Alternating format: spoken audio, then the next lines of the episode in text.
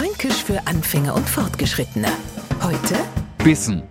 In Franken ist es natürlich auch ein kleiner Happen, also ein Bissen in Form von Jetzt komm, nimm halt nur ein Bissen.